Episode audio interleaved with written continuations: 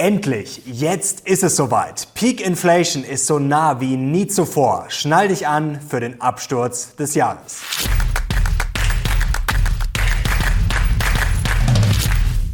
Servus Leute und herzlich willkommen in einem brandneuen Video auf meinem Kanal. Mein Name ist Mario Lochner und heute gibt's ein wichtiges Update. Zur Börse natürlich, aber vor allem zur Inflation. Es gibt spektakuläre Nachrichten und die Inflation könnte sogar in Deutschland bald fallen. Der Absturz des Jahres schnallt euch, wie gesagt, schon mal an. Dann gibt's heute natürlich auch das Big Picture. Ich werde euch einen Einblick in mein Depot, in meine Gedankengänge geben. Ich prüfe das nämlich gerade auf Herz und Nieren und habe auch eine neue Aktie gekauft. Und jetzt legen wir los los. Kommen wir gleich zum Absturz des Jahres und solche Schlagzeilen hier machen natürlich Mut. Spektakulärer Preisrückgang. Erzeugerpreise sinken erstmals seit zweieinhalb Jahren. Tatsächlich sind sie endlich mal gesunken. Experten haben das tatsächlich als spektakulär bezeichnet und zwar um 4,2 Prozent im Vergleich zum Vormonat. Hier können wir mal auf den Chart schauen. Das ist jetzt Germany PPI, also Producer Price Index. Das heißt PPI und manche Ökonomen wie Jens Südekum, ja, die sagen jetzt schon, die Inflation könne sich schneller verabschieden als von vielen gedacht. Die deutschen Hersteller haben im Oktober also zum ersten Mal ihre Preise gesenkt und zwar seit Mai 2020. Das ist erstmal spektakulär, aber wie so oft im Leben gibt es natürlich jetzt auch ein Aber. Wir müssen auf dem Teppich bleiben. Denn auf Jahressicht ergibt sich immer noch ein sattes Plus von 34,5 Prozent. Ausschlaggebend war natürlich jetzt vor allem die Energie. Das ist eigentlich der einzige Grund, wenn man so will, warum das jetzt zurückgegangen ist. Hoffen wir, das geht so weiter. Gibt natürlich keine Garantie. Und der eine oder andere wird jetzt sagen, ja, ich äh, sehe doch gerade im Supermarkt, das kann sich ja kaum mehr einer leisten. Das geht immer weiter nach oben. Ja, da gibt es auch durchaus noch ein Problem. Denn die Erzeugerpreise für Nahrungsmittel, die sind sind nicht gefallen, die sind sogar leicht gestiegen um 0,9 Prozentpunkte und gegenüber dem Vorjahr stiegen sie sogar zuletzt um 25,1 Prozent. Und Leute, jetzt noch eine ganz wichtige Einschränkung, denn fallende Inflation heißt nicht fallende Preise. Das muss man sich klar machen. Also wenn die Inflation jetzt fällt von, sagen wir mal, 10 Prozent auf 5 Prozent, dann heißt das nicht zwingend, dass die Preise fallen, sondern nur, dass die Preise langsamer steigen. Das ist sehr, sehr wichtig. Schau mal hier auf diesen Chart, da seht ihr auch, wie der Weg aussehen könnte. Das ist jetzt eine Prognose von Goldman Sachs. Da seht ihr in verschiedenen Farben die verschiedenen Komponenten der Inflation. Und da seht ihr, ja, da können wir heute, ja, müssen wir davon träumen noch, ähm, dass wir uns irgendwann mal wieder Richtung 2 Prozent bewegen. Ihr seht schon, das ist noch ein sehr, sehr weiter Weg und wie gesagt auch nur eine Prognose. Und da sieht man schon, wie steil dieser Weg ist. Und eine Inflation von 2 Ja, die würde immer noch bedeuten, dass die Preise um 2% steigen. Aber trotz aller Einschränkungen und bei allem Realismus muss man trotzdem sagen, es sind gute Nachrichten. Ob sie jetzt spektakulär sind, weiß ich nicht, das überlasse ich mal euch, aber es ist auf jeden Fall eine positive Überraschung. Wir sind Peak Inflation auf jeden Fall nah, sehr nah. Ich glaube, wir könnten jetzt über den Berg sein, wenn es keine großen Rückschläge und Überraschungen mehr gibt. Und es ist auch wichtig, diese Trendwende, denn machen wir mal kurze Rückblende.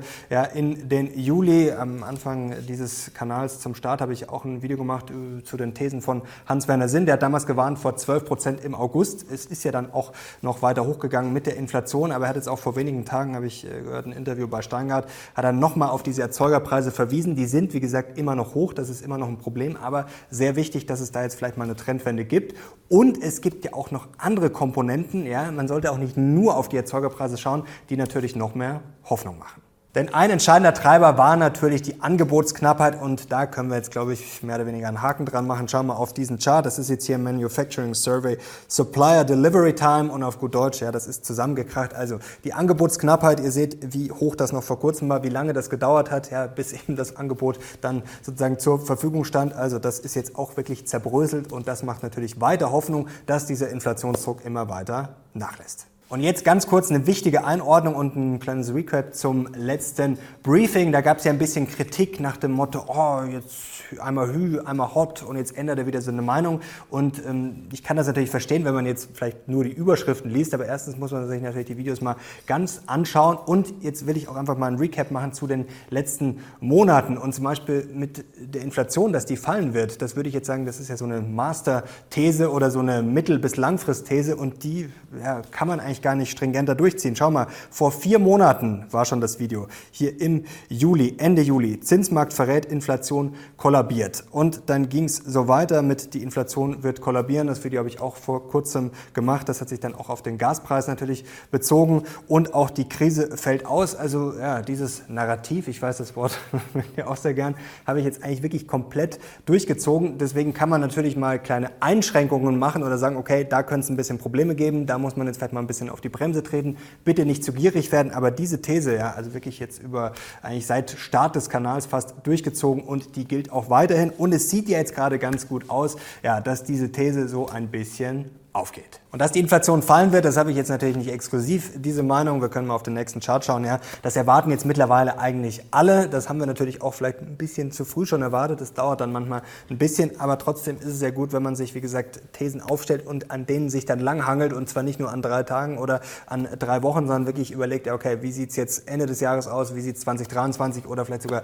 2024 aus? Und ihr seht hier im Chart, ja, also netto sozusagen die Erwartungen, dass jetzt äh, die globale Inflation fällt, das ist ganz klar. Aber jetzt kommen wir schon zur nächsten Einschränkung. Das heißt aber noch lange nicht, dass jetzt auch sofort wieder die Zinsen zusammenkrachen werden. Und das ist natürlich ein ganz wichtiger Punkt. Das sieht auch der mittlerweile fast schon berühmte Mike Wilson, weil er so oft zitiert wird von Morgan Stanley so. Er prognostiziert eine Inflation bis Juni kommenden Jahres so von 5, 4 Prozent und dann 3 bis 2 Prozent erhofft er sich bis Ende 2023. Aber jetzt kommen wir wieder zu den nicht fallenden Zinsen. Da sagt er nämlich ganz klar, dass wir in eine neue Ära jetzt sozusagen äh, kommen oder schon drin sind, dass die Fed einfach aufpassen muss, weil wir strukturell höhere Inflation haben durch Energie, also dass das weiterhin äh, hoch bleibt, weil wir dann eine Shortage haben, genauso wie bei äh, den Arbeitskräften, also dass sozusagen Arbeitskräfte und Energie die Inflation von Haus aus schon ein bisschen höher pushen, dass die Fed aufpassen muss, denn wenn man dann die Zinsen senkt, dann könne die Inflation jederzeit schnell zurückkommen. Deswegen rechnet er damit, ja, dass es so kürzere Boom-Bust-Zyklen gibt, nicht, dass es jetzt dann einfach 10 Jahre oder 20 Jahre aufwärts geht, sondern dass das vielleicht mal aufwärts geht, mal wieder zurück, also dass es eher so eine kleine Achterbahn wird. Und was mache ich jetzt draus? Ja, genau das, was ich auch die letzten Wochen erzählt habe. Eigentlich habe ich das im Briefing auch schon gesagt. Ich werde meine Strategie nicht ändern. Ich werde es jetzt weiter durchziehen. Ich werde jetzt einfach weiter zukaufen. Ich will weiter rein in den Markt, auch wenn er zuletzt gestiegen ist, weil was soll ich jetzt sonst machen?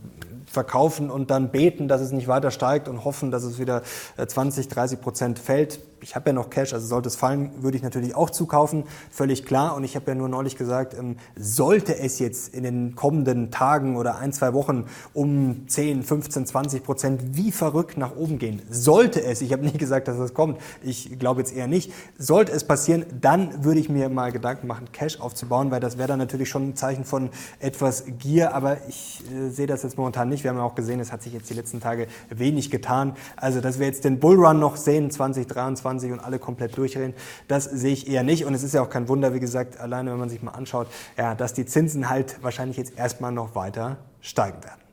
Und Partystimmung ist aus meiner Sicht gerade einfach nicht angebracht. Es ist eine gewisse Erleichterung, es ist eine Normalisierung und ich glaube, man kann auch gut investieren. Man sollte aber, wie gesagt, nicht in Partystimmung verfallen, weil was heißt eine fallende Inflation in diesem Umfeld? Ja, dass wahrscheinlich auch die Rezession kommt. Und das können wir halt einfach nicht äh, wegdiskutieren. Schauen wir auf den Leading Economic Index. Der ist im Oktober zuletzt auch wieder gefallen, ist stabil auf dem Weg nach unten. Und schauen wir auf den nächsten Chart, was das heißt. Ja, es gibt nie eine Garantie. Man kann nie von der Vergangenheit auf die Zukunft schließen, aber ihr seht es hier, ja, es ist halt einfach in der Vergangenheit quasi immer so gewesen, wenn der so dasteht, wie er gerade dasteht, wenn er dann quasi hier unter diesen Durchschnitt rauscht, ja, dann gab es halt immer eine Rezession und die ist gerade höchstwahrscheinlich. Und es tut mir leid, wenn jetzt der ein oder andere vom Stuhl kippt, weil neulich wurde kritisiert, dass ich zu wenig gute Stimmung verbreite, aber eine Rezession ist halt nun mal hochwahrscheinlich, das kann man jetzt nicht einfach verschweigen, das heißt aber nicht, dass die Aktienkurse zusammenbrechen, das heißt auch nicht, dass äh, die ganz große Katastrophe und die ganz große Krise kommt, kommt. Und jetzt macht der gute Laune-Onkel hier noch was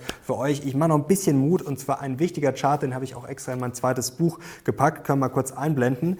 Denn es heißt auch nicht, dass äh, wenn das Bruttoinlandsprodukt zurückgeht, dass das automatisch heißt, die Börsenaktienkurse fallen. Ihr seht hier äh, in diesem Chart das rollierende und annualisierte 10-Jahres-Wachstum des realen Bruttoinlandsproduktes. Sorry, ist ein bisschen kompliziert in den USA und den Total Return des S&P 500 und Zusammenfassung von diesem Ganzen, dass das miteinander nicht wirklich korreliert. Also, wenn das mal nicht Hoffnung macht, dann weiß ich es auch nicht. Und Hoffnung gab es endlich auch mal wieder für Walt Disney Aktionäre, wie ich ja auch einer bin, denn der alte CEO ist zurück, Bob Iger. Und das hat die Aktie erstmal nach oben gepusht. Auch da würde ich jetzt nicht zu euphorisch werden, aber ich muss sagen, für mich sind es auch gute Nachrichten. Ja, Streaming funktioniert ja nicht so wirklich, wächst, aber ist viel zu unprofitabel. Die Aktie zuletzt Walt Disney schlecht gelaufen. Also das sind mal gute News und endlich ist die Aktie mal wieder ja, aus dem Tal raus, hat ordentlich angezogen und das ist jetzt eigentlich auch sehr passend, weil ich habe ja im letzten Briefing schon erklärt, ähm, dass ich mein Depot gerade auf Herz und Nieren überprüfe. Ich bin schon dabei. Vielleicht ist das was fürs kommende Briefing, euch das quasi mal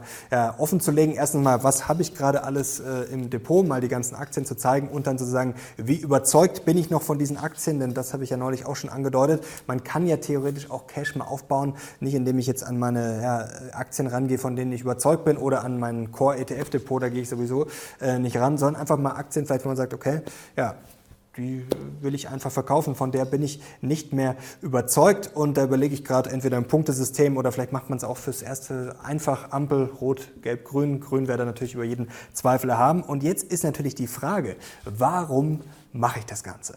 Der erste Grund ist ganz einfach. Ich finde, man sollte immer seine Meinung challengen und regelmäßig sein Depot, und zwar alle Aktien, die da drin sind, einfach mal, das geht vielleicht bei der einen schneller, bei der anderen äh, dauert es ein bisschen länger, einfach mal überprüfen, okay, bin ich noch überzeugt, gibt es da vielleicht äh, Probleme und verspreche ich mir vor allem noch genug Wachstum. Und der zweite Punkt ist vor allem, man muss sich mal überlegen, ja, wie könnten denn jetzt die nächsten Jahre aussehen? Also wirklich strategisch, ja, die Zeit des ganz billigen Geldes, ja, die könnte nun mal vorbei sein und nicht nur jetzt für ein halbes Jahr oder für ein Jahr, sondern halt vielleicht vielleicht auch ja, für zwei, drei, fünf Jahre oder theoretisch sogar fürs ganze Jahrzehnt? Das ist natürlich die erste Frage. Und man muss sich natürlich auch mal überlegen, was hat ja, das billige Geld in den letzten Jahren angerichtet? Wir hatten jetzt jüngst den FTX-Skandal und solche äh, Schlagzeilen wie hier, will FTX like unicorns be the next big short? Also soweit würde ich jetzt vielleicht nicht gehen, dass man alles in Grund und Boden shorten muss, was jetzt irgendwie so ähnlich ist. Aber wenn man sich mal bewusst macht, ähm, was das für ein Hype war, gerade 2021, auch mit den Specs und Co., was da alles hochgejubelt wurde und FTX, was da jetzt alles ans Licht kommt. Also das war ja wirklich eine, ja, ich will jetzt nicht Bumsbuden und Pommesbuden beleidigen, aber was da alles schiefgelaufen ist, was für ein Betrug und vor allem, ja, wie wenig da anscheinend geprüft wurde, auch von Investoren, da wird einem schon schlecht und da sieht man natürlich erstens, was hat das billige Geld angerichtet und zweitens ist natürlich die Frage, wenn die Zeit des billigen Geldes jetzt vorbei sein sollte, ja, was könnte das grundlegend verändern? Und da muss man sich jetzt einfach mal die Frage stellen, wenn wir auf den nächsten Chart schauen, ob es vielleicht einfach mal eine gewisse Zeitenwende geben kann, eine neue Ära oder ob vielleicht auch eine gewisse Ära bei der einen oder anderen Aktie zu Ende geht. Schauen wir mal drauf. Früher gab es die Nifty 50, ganz wichtig, das ist jetzt der Anteil der Marktkapitalisierung am S&P 500 und da sehen wir, es gibt natürlich Entwicklungen, die sich dann natürlich dauert das sehr lange, die sich aber dann verändern. Also die Nifty 50 früher ganz groß gewesen, dann ging es bergab. Die Dotcom-Bubble haben wir natürlich gesehen und jetzt hatten wir ja den Inflationsschock. Das ist jetzt hier die New Economy und ja, da hat sie auch zuletzt äh, die Riesen ordentlich äh, vermöbelt und ich will jetzt nicht sagen, die Zeit von Big Tech ist vorbei. Also ich glaube, da gibt es auch einige Unternehmen, die sehr, sehr erfolgreich sind. Aber die Frage ist halt, ja, trennt sich da jetzt vielleicht schon ein bisschen die Spreu vom Weizen oder um es einfach mal anders zu sagen, man muss sich halt jetzt einfach mal überlegen, ja, performt mir zum Beispiel eine Amazon in den kommenden zehn Jahren jetzt einfach mein ETF-Depot aus? Und zwar performt das richtig aus. Weil wenn ich jetzt sage, mein ETF-Depot macht mir pro Jahr 5, 6 Prozent und Amazon macht mir, selbst wenn es 8 Prozent ist, ja, ist das Risiko dann gerechtfertigt. Und jetzt äh, haben ja einige zuletzt kritisiert nach dem Motto, ja, du überlegst da ständig und du hast keine Nerven um Buy and Hold. Und ja, natürlich, Buy and Hold für ETFs völlig klar. Ähm, bei Unternehmen wie Amazon, erstens äh, bin ich da schon lang investiert, das ist wichtig. Zweitens zweifle ich schon länger dran. Das ist nicht so, dass ich erst seit zwei Wochen zweifle und sie jetzt dann vielleicht äh, theoretisch verkaufen würde, sondern ich denke da schon sehr lang äh, drüber nach. Und man muss sich auch mal klar machen, Amazon ist jetzt auch ein Unternehmen, das ist ja jetzt nicht neu, sondern Amazon gibt es äh, seit mehr als 20 Jahren. Also da muss man sich dann auch, wie gesagt, einfach mal Gedanken machen. Und äh, wenn ich jetzt neue spekulative Unternehmen habe, wie zum Beispiel eine Cabios, da muss ich einfach, einfach mal sagen, okay, die lasse ich jetzt mal fünf oder zehn Jahre laufen. Aber wie gesagt, bei solchen Aktien, die einfach schon sehr, sehr groß sind, sehr lange gut laufen, da glaube ich, muss man einfach mal sehr, sehr kritisch sein. Aber wie versprochen habe ich auch eine neue Aktie gekauft und zwar fürs Zockerdepot, kann man so sagen, Zukunftszockerdepot eher mit äh, kurzfristigem Horizont, denn es geht um Cold Storage, denn das ist jetzt sozusagen auch die Überlegung von FTX und Co. Ja, da geht's ja gerade rund, Genesis und da gibt's ja jetzt jeden Tag äh, quasi gefühlt neue Schlagzahlen. Ähm, also ich bin bei den Kryptobörsen da sehr, sehr skeptisch. Heißt jetzt nicht zwingend, dass ich sage, dass Krypto äh, jetzt am Ende ist. Äh, das ist jetzt nochmal eine ganz andere Baustelle, aber Cold Storage ist interessant und da gibt's Unternehmen wie zum Beispiel CompuSecure. Da bin ich jetzt mal reingegangen. Wichtig kann man nur an der Nasdaq Netzwerk kaufen, ist aber jetzt auch kein äh, großes Problem, ist natürlich möglich. Ja, Cold Storage, da sind die sehr gut aufgestellt, die machen auch schon äh, Gewinne, hatten jetzt auch äh, drittes Quartal, ist tatsächlich gut gelaufen, ist ja jetzt auch nicht gerade das einfachste Umfeld. Schauen wir auf den Chart, ja, der sieht nicht gut aus, aber das macht es natürlich attraktiv. Da habe ich jetzt einfach mal ein bisschen was, wie gesagt, ein bisschen was, das ist ein sehr, sehr kleiner Teil meines Depots und natürlich auch hochriskant. Wichtig, keine Anlageberatung, das muss ich auch dazu sagen. Also, wenn ihr aufgrund dieses Videos oder meiner Aussagen eine Entscheidung trefft und solltet solltet selber investieren, wie auch immer, dann tragt ihr selber die Verantwortung. Und wie gesagt, was auch ganz wichtig ist, man spricht da natürlich immer gerne mal über solche Einzelaktien, aber wie gesagt, ich habe ein sehr großes Core-Depot, das kann ich am Samstag im Briefing auch nochmal euch dann zeigen. Das ist vielleicht wichtig, mal alles zu sehen und an diesem Core-Depot ändere ich sowieso nichts und meine Empfehlung für euch ist sowieso, ja, das ist die einzige Empfehlung, die ich euch äh, gebe, ja, Long, langfristig strong, long, im Zweifel immer bullish. Und was aber auch trotzdem wichtig ist, ähm, weil da kam neulich auch ein Kommentar, der war eigentlich eine Kritik, aber ich finde, es war eigentlich sogar ein schönes Lob nach dem Motto, ja, du machst ständig die Psyche eines typischen Anlegers nach. Und genau darum geht's ja. Ich will ja quasi das aufgreifen, was Leute verunsichert, was sie sich gerade fragen, was sie vielleicht auch emotional berührt. Und natürlich greife ich das auf, diese Emotionen und versuche sie dann rational einzuordnen, denn ich glaube, es ist wichtig, dass die Leute einfach verstehen, was ist da gerade los und vielleicht, warum bin ich gerade ängstlich, warum bin ich nervös, warum bin bin ich gierig und genau das ist ja auch mein Job, so wie ich den äh, begreife. Und das war eigentlich als Kritik gedacht, war aber für mich persönlich ein ja, schönes Kompliment, weil eigentlich genau das will ich machen und dafür mache ich hier auch diesen Kanal sozusagen ja, etwas so wie ein Aktienseelsorger. Und wenn es ja schwierig ist, zum Beispiel vor kurzem, als noch nicht viele das gesagt haben, äh, danach wurde es ein bisschen einfacher mit die Krise fällt aus. Also wenn es eher düster ist, dann versuche ich euch Mut zu machen und wenn es dann mal wieder etwas besser läuft, dann versuche ich einfach ein bisschen auf die Bremse zu treten. Und jetzt habe ich abschließend noch einen Tipp für euch und zwar gibt es bei Trade Republic gerade eine ganz coole Aktion. Also wer noch ein Depot braucht, ihr findet unten einen Link in der Videobeschreibung. Da gibt es nämlich gerade eine Gratisaktie im Wert von 50 Euro sicher und nicht im Wert bis zu 50 Euro. Da kriegt man dann nicht ein oder zwei Euro, sondern sicher im Wert von 50 Euro. Ich benutze Trade Republic auch äh, selber. Also das habe ich, glaube ich, auch schon öfter gesagt, ist kein Geheimnis. Wie gesagt, Link dazu findet ihr unten in der Beschreibung. Und was auch noch spannend ist für euch vielleicht, würde mich auch euer Feedback interessieren. Wir haben ja äh, Podcast und diesen Locker Room Talk, den ich mit Sinan mache, wo wir wirklich ja sehr offen diskutieren und auch vielleicht so ein bisschen ja, mehr mal off-topic und das ist dann auch ein bisschen länger und ein bisschen real-talkiger. Ja, da überlegen wir gerade, ähm, natürlich machen wir den Podcast sowieso weiter, ob wir das vielleicht auch einfach mal, ja, ob wir das einfach mal filmen und dann vielleicht auch auf YouTube stellen. Also bin ich sehr gespannt auf euer Feedback. Was kommt diese Woche noch? Es kommt äh, BIP fürs dritte Quartal in Deutschland, Geschäftsklimaindex, also ist jetzt ja deutscher Fokus und S&P Einkaufsmanager Index kommt diese Woche auch noch. Also ein paar interessante Zahlen, aber das wird jetzt auch nicht die Börse komplett auf links drehen. Wichtiger da schon nächste Woche, kommende Woche am 30.11. dann die Job Openings. Und bin ich raus. Leute, ich hoffe, euch hat es heute gefallen, ein bisschen weitergeholfen. Wenn es euch gefallen hat, Daumen hoch und natürlich Kanal abonnieren, um nichts mehr zu verpassen. Morgen kommt schon wieder ein spannendes Interview. Ich bin jetzt raus. Bis zum nächsten Mal. Ciao.